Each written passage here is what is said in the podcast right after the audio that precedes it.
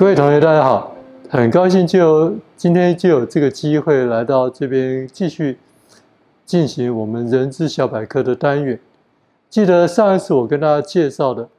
在面谈的部分，我们可以分成所谓的结构式、情境式跟行为式，或者是所谓 STAR 的行为式。我们把整个的轮廓跟大家介绍了一下。我们谈到的是结构式的面谈。基本上包含了情境式面谈跟行为式面谈，但是在情境式面谈跟行为式面谈这个部分，通常大部分的人资的工作者，当他真的要做招募面谈的时候，这部分通常会碰到一些在概念上有一些不太清楚的地方。我们今天借着机会来跟大家做进一步的澄清。好。我们先介绍一下，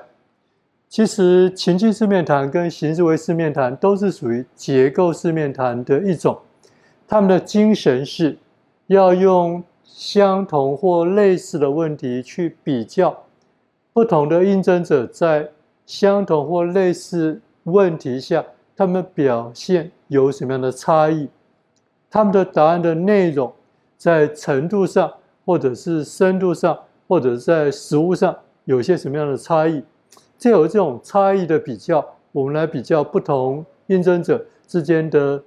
程度，或者适合我们公司职务的程度。所以说，在这样的架构的概念底下，我们今天要稍微说明一下情境式跟行为式面谈到底有哪些微妙的差异。通常这个部分是大家可能疏忽或没有注意到的地方。在情境式面谈。他通常会询问一个应征者，这个应征者所问的这个问题，是一个在要被询问应征者过去有没有相同或类似的一个经验。举个例子，他以前有没有碰到过一个暴跳如雷的客户，或者是他在会议中有没有碰到一些非常严重的争执，这种所代表的都是一个在工作的实际情境中，真实会发生的工作的实际的问题，我们把工作的实际的问题转化为面谈的问题，询问应征者过去有没有处理相同或类似问题的相关经验。所以，通常这种问题，它不仅仅是一个实际的问题，更重要的是，它是在一般的工作情境当中经常会发生的问题。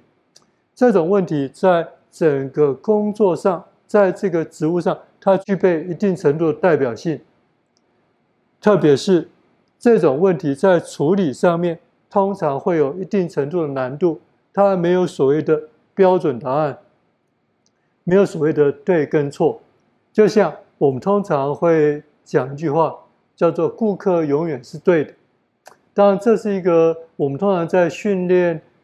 主管。或者是训练部署，特别是服务业的时候，通常会讲这句话：“顾客永远是对的。”但是，顾客真的是对的吗？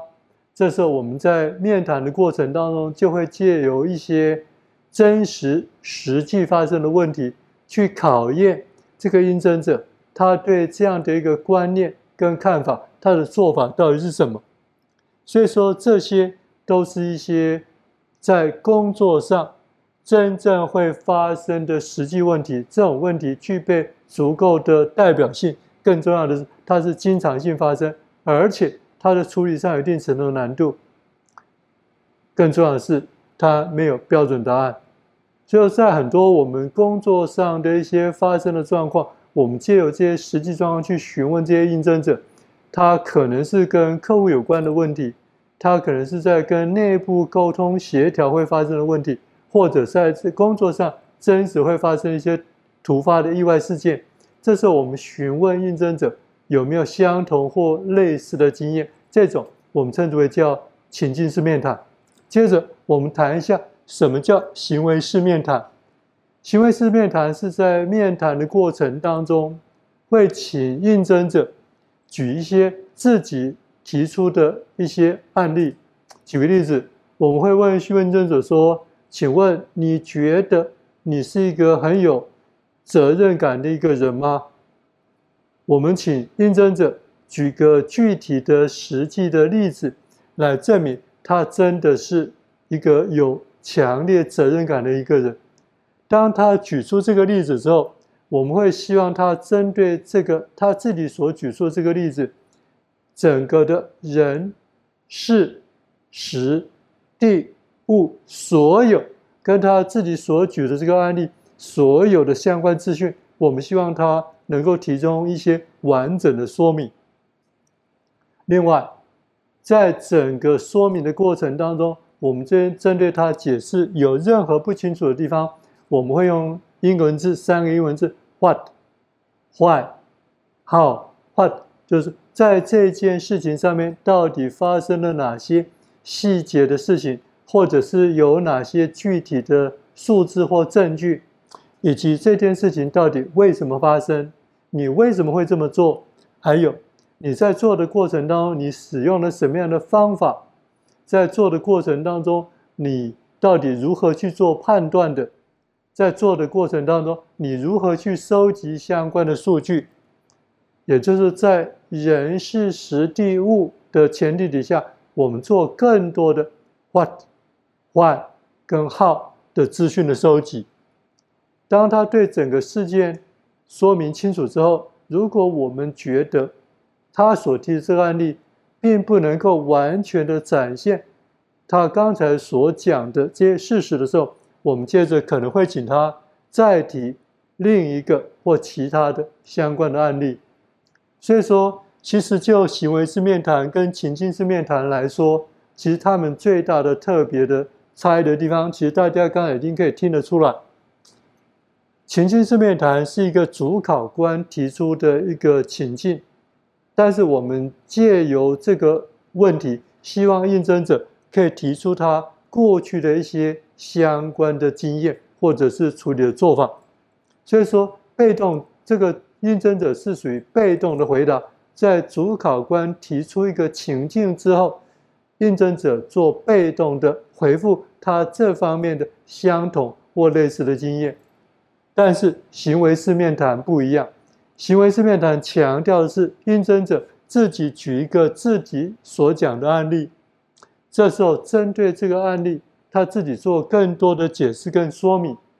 其实我们是希望借由他过去所讲的这些过去处理这些事情的说明，我们可以从他过去的行为来预测他未来的行为，所以这种我们又称之为叫行为式的面谈。行为式面谈强调的是一个行为模式，在心理学上面所提的行为模式的一个分析，以及对他未来行为的一个预测。所以说，他所谈的是一个明确、具体的一个行为模式。我们希望借由这样的方式，可以去对一个应征者，他将来如果我们录取录取他之后，他会有什么样的一个行为的表现。所以。今天我们借由这个单元，跟大家做了上一次所谈的结构式面谈、情境式面谈跟行为式面谈的一个更深入的解释跟说明。希望借由今天的说明，大家会很清楚的知道，所谓结构式面谈强调的是我们会用相同或类似的问题去询问不同的应征者，去比较他们之间的差异。但是在提出这种问题的时候，有两种提出的方法，第一种是所谓的情境式面谈，第二个是所谓的行为式面谈。情境式面谈强调的是主考官所提出的一个相同或一个类似的经验，请应征者回答在他过去的经验当中，在他碰到这样的一个行为的失利的时候，他是用什么样的方式去做解释跟说明，以及他自己是如何处理的。所以说，针对情境式面谈，所谓的它是一个询问应征者处理过去或相同或类似的这些经验，它是一个具体的问题，它是一个经常性发生的问题，而且它是一个有代表性的问题。也就是基于这些特性，所以主考官会询问应征者。在处理这一项问题上面，或这个情境里面，他的类似或相同的经验。行为式面谈基本上所强调的是，主考官会提一个题目，但这个题目基本上会由应征来回答。但应征在回答的时候，他必须举出一个具体的行为事例。这个行为事例是由谁讲？是由应征者自己讲。所以在行为事例的提出上面，情境式面谈已经假设了一个实际发生的情境。行为式面谈强调的是应征者自己提他有什么样的行为事例，它是发生在一个什么样的情境当中。所以说这两个是最大的差异，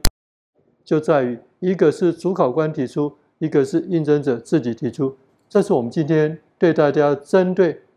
情境式面谈跟行为式面谈所做的一个解释跟说明。希望经由这些说明之后，大家可以可以清楚的了解情境式面谈跟行为式面谈最大的差异到底在哪里。谢谢大家。